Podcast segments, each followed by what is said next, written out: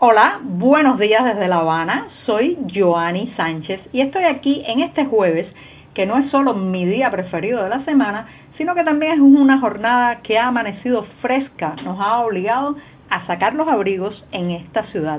A pesar de eso, voy a abrir de par en par esta ventana 14 para asomarme junto a ustedes a los temas y las noticias más importantes de este 5 de diciembre de 2019 aquí en Cuba. Hoy, voy a comenzar tratando de responderme dos preguntas relacionadas también con el sector donde trabajo, el sector periodístico. Las dos interrogantes son prensa o propaganda. ¿Estamos preparados los cubanos para aceptar la pluralidad informativa? Por otro lado, un periodista censurado en Cuba ha obtenido un permiso de admisión en Estados Unidos y le contaré los detalles. En un tercer lugar, hablaré del cortometraje del director Eduardo El el cortometraje titulado Dos veteranos y que muestra una Cuba futura que ya sabrán algunas de las claves de ese porvenir, al menos el imaginado por Eduardo del. Y por último, éxito rotundo del concierto de Aide Milanés ayer en La Habana. Y bien, presentados ya los titulares, voy a pasar a revolver para tomarme el cafecito informativo esa que de lunes a viernes comparto junto a ustedes, recién colado, breve, un poco amargo, como ya saben que me gusta a mí, pero siempre, siempre necesario.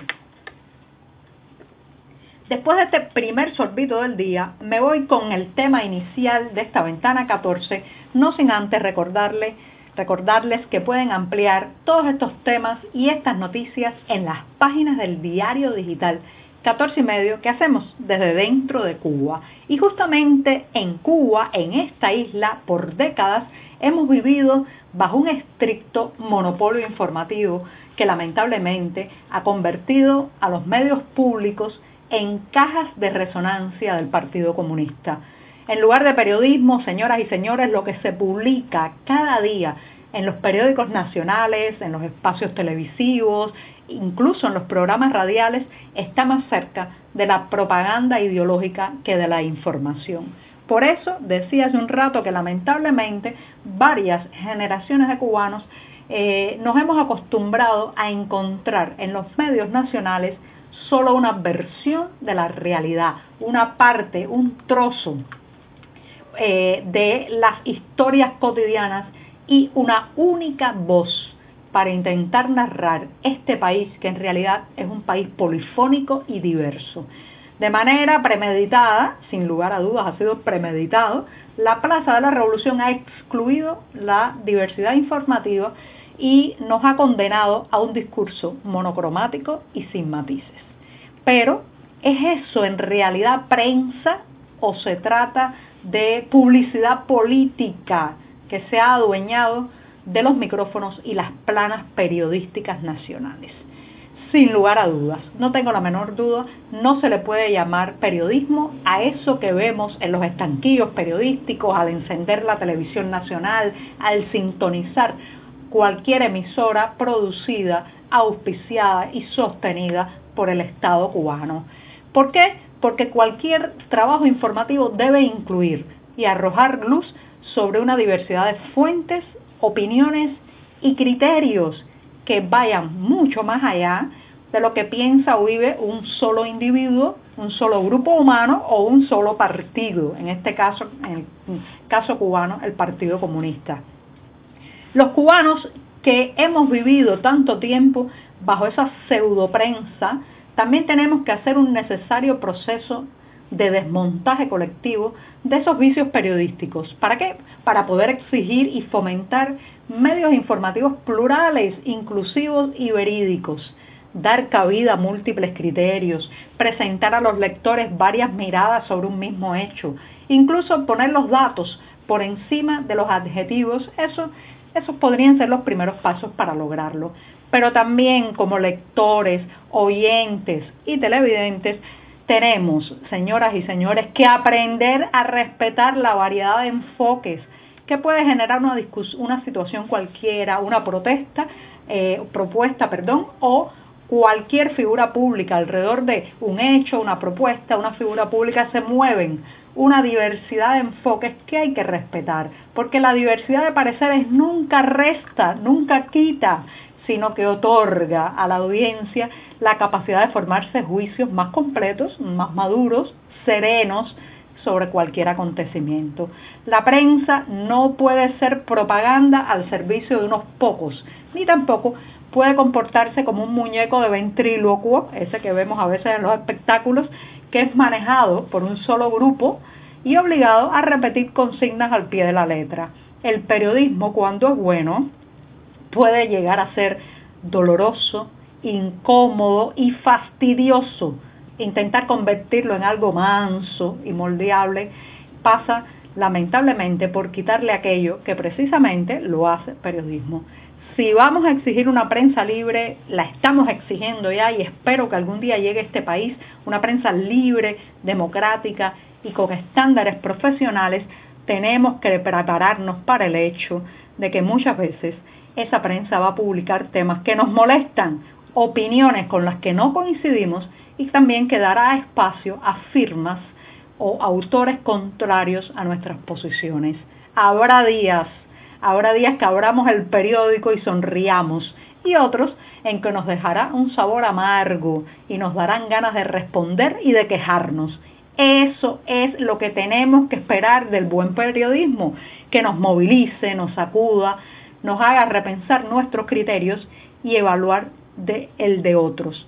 Quitarle esas espinas a la prensa es reducirla a simple propaganda. ¿Qué es lo que tenemos lamentablemente, ahora.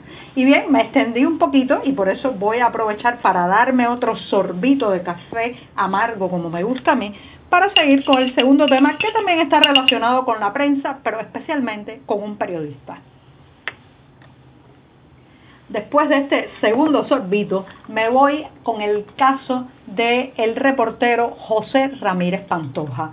Voy a hacer un antecedente para que recuerden quién es este hombre.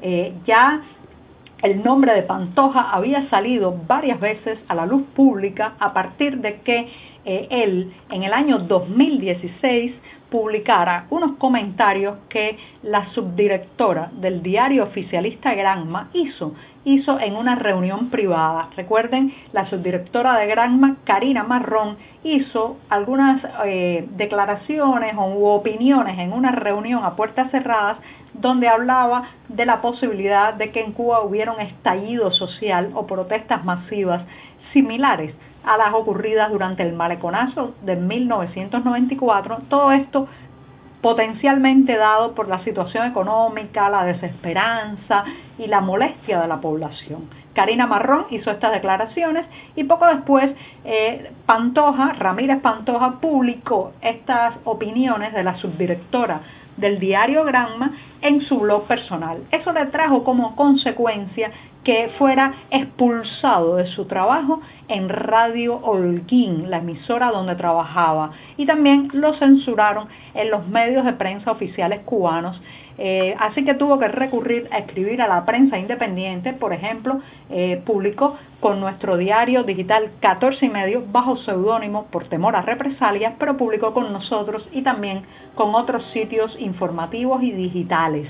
Eh, al final, Pantoja decidió que su vida y su labor periodística no iba a poder encontrar un camino de respeto y seguridad dentro de su país y pues eh, fue, eh, se trasladó a través del territorio mexicano hasta la frontera de Estados Unidos, donde estuvo, estuvo detenido por siete meses en un centro migratorio hasta que esta semana recibió la libertad bajo palabra, ha tenido que pagar una fianza de 10 mil dólares que le impusieron las autoridades para poder estar eh, en eh, libertad junto a su familia en Las Vegas, que es donde vive su familia, a la espera de todo que se concluya todo el proceso migratorio que le permita obtener una eh, residencia legal y permanente en ese país.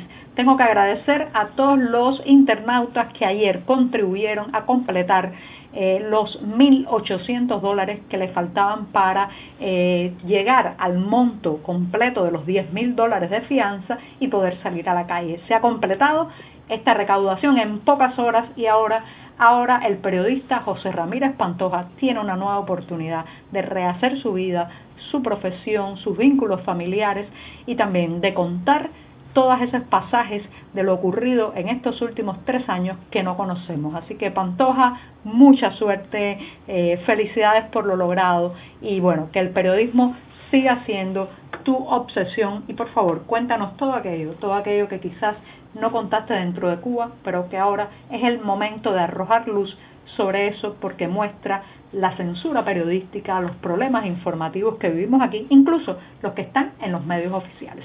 Y bien, rápidamente me voy, si usted quiere ver eh, un material audiovisual, un cortometraje para sonreír y reflexionar, bueno, pues les recomiendo dos veteranos, un cortometraje de un poco más de 20 minutos hecho por el director Eduardo Llano. ¿De qué trata este documental? Bueno, trata de la Cuba futura, un país que solo existirá en la memoria de algunos que lo recuerdan en una etapa pasada, superada, que denominan en este corto como el comunismo. O sea, es una ficción de una Cuba donde ya el régimen actual colapsó, terminó y en un parque, o lo que era un parque, se reúnen un grupo de ancianos para comentar sobre el pasado. Se va a reír, va a, echar alguna que otra lagrimita, pero sobre todo va a poder reflexionar sobre ese, ese presente que entonces se llamará la democracia y las discusiones que hacen estos ancianos. Hay de todo. Hay un personaje que parece un cederista, un extremista,